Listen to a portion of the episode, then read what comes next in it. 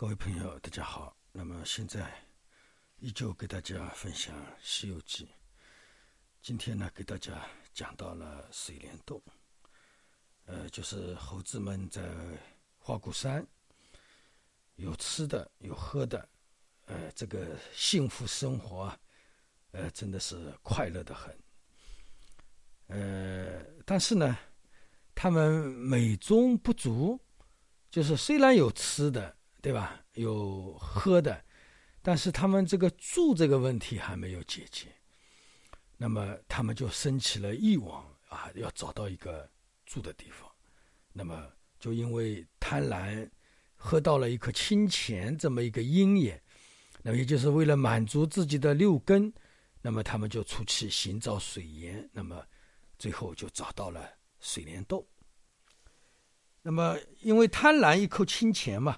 对吧？找到了呃水帘洞，也就找到了安身之处。那么在这一个过程当中呢，用我们人来讲啊，那么就是人呃这个基本的生活啊已经没有问题了，对吧？吃的东西不用你去种，花果山上到处都是，对吧？那么住的地方，那么水帘洞也找到了。那么这里比喻为水帘洞啊。那么其实呢，呃，我们人类最早时候，呃，我们人啊是不住房子的，也是居住在山洞里的，啊，这个呢，我们呃以前呃学过历史的人，啊可能会知道的啊。最早时候人类是在洞里居住，那么后来又重新搬到外面建了那个房子啊，后来在树上建房子啊等等啊，有很多的。各种各样的鹰眼，最早的时候呢，进入山洞，因为山洞里面呢，它是冬南夏凉，其实居住呢是非常好的，呃，那个夏天是那个山洞里面是比较凉快的，那么冬天是山洞里面呢也是比较暖和，那么像猴子居住在山洞呢还是比较舒服的。那么《西游记》里讲，那个水帘洞里什么东西都有，一切生活之计都非常具备。那么，对猴子来讲，当然非常简单，对吧？生活自己也没什么，对吧？他们就是睡觉，对吧？吃饭也不用煮嘛，对吧？那么这里比喻为我们人来当中的话，那么到那个时候呢，我们人的基本生活呢，已经完全啊记足了啊，吃饭啊，吃饱，那么就是吃饭啊什么的都已经完，都已经完善了。那么我们人啊，一般的欲望呢是。等于就是说，我们人基本的生活欲望，我们是通过很简单的努力啊就可以实现的，啊，比如说我们基本的呃物质需求，对吧？基本的住的地方，对吧？基本用的东西，对吧？那么后来慢慢的，我们穿的衣服，对吧？基本就这样完善了。那么到达水帘洞呢，等于就是说猴子们，呃，就没有像以前那么颠簸了，对吧？吃也没有。睡的地方也没有，对吧？现在呢，等于就是有地方睡啊，那么又有花果山，那么另外的话呢，因现在又有那个石猴，呃，又做王了，对吧？有人领导了，那么那个时候呢，也就如同我们呃这个社会这个城邦制度已经建立了啊，那么基本的人类文明，嗯，好像也已经有了啊。到那个时候，那么吃饭吃饱饭喝足了以后，那么。呃，我们众生啊，我们人也好，众生也好，我们这个心思，呃，就要开始有其他的想法。那么，其他的想法就是增加了其他的欲望，对吧？那吃饱喝足，对吧？那么我们叫吃饱喝足，意思淫逸啊。因为我我们动物也好，人也好，它舒服了，它这个淫逸心就会来了。那么这一点呢，对于我们人来讲，当然那个猴子《西游记》里没有讲到。人类的这个淫逸的这个欲望啊，因为猴子有个特点啊，呃，它也是很会利用，就是男女这种淫逸啊这种呃东西的使用，利用就是，比如说一个母的猴子，呃，哪一个公猴子能帮它给它吃的啊，那么它就会跟那个公的猴子做一下淫逸，这样啊，那这个呢，实际上。也就是说，我们世间人的那个叫卖淫嫖娼这个活动，在猴子当中是最为明显的，呃，那么这个地方我开句玩笑啊。那么比如说，我现在我家里养的猫、养的狗啊，呃，它们也是起心动念很多，欲望很多。特别是我们吃饭的时候啊，那个猫叫的不停啊，那个狗也跑步不停，就觉得我们吃饭了，马上也轮到他们治了。啊，这个呢也是以往啊。那么按理，那么就是以人为基本的目标呢，他们已经实现了。那么，而且水帘洞很大，那么这个很大呢，就像我们人一样，一个城邦制，一个城邦式的文明已经建立，大家就聚在一起生活了。那么人类的基本生活呢，已经资际啊应有尽有。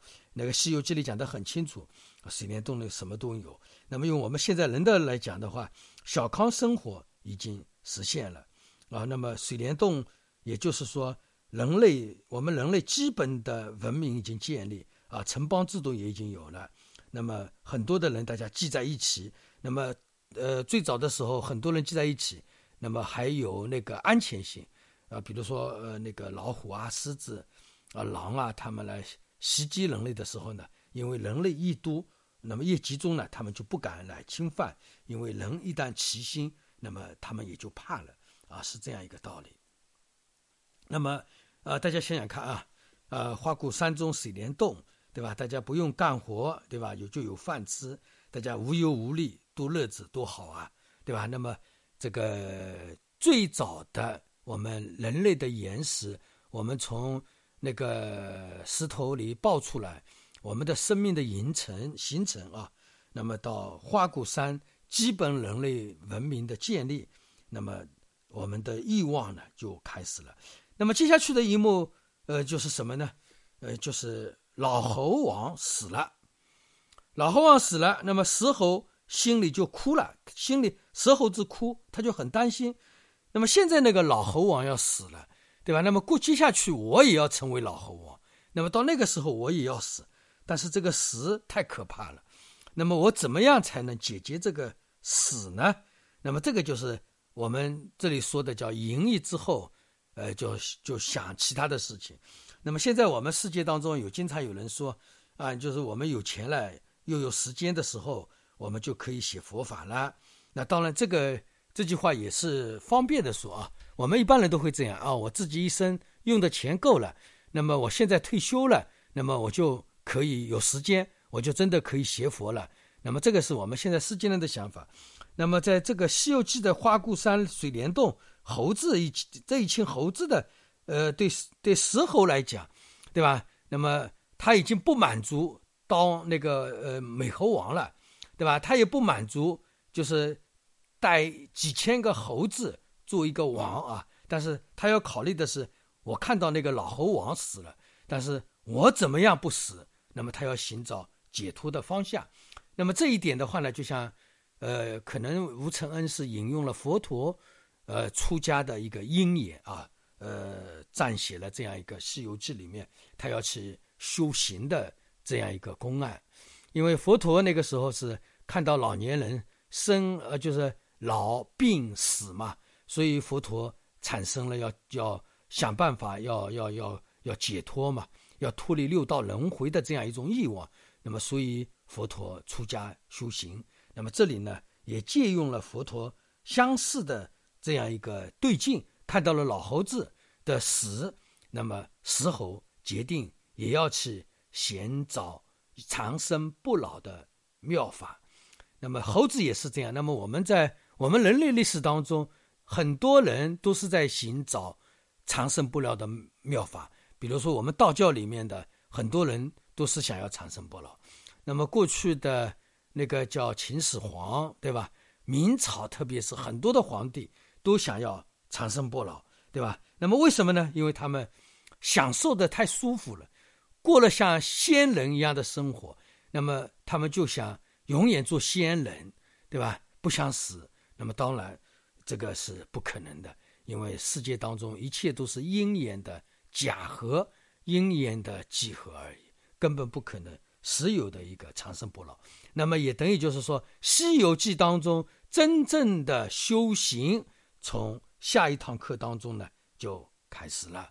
那么就是石猴他要去寻找，呃，那个不生不死的法，那么这个呢也是一个邪佛修行的缘起。那么我们很多邪佛人修行的人，也是因为各种各样的因缘，对吧？但是我们刚入佛门，在一乘佛教当中呢，我们好像也是冲不生不死去的。比如我们要成佛，我们以为成佛了就不会死了，对吧？以为是外在的一个身体不生不灭了。那比如说我们要往生极乐世界，到了极乐世界，我们认为实有的一个我啊就不会诉苦了，等等。那这些呢，也都是，呃，因为求长生不老这样一个缘起而推动我们去学佛修行的。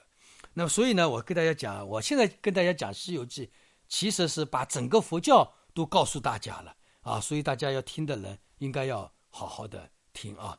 那么今天的故事就给大家呃分享到这里，祝大家吉祥如意。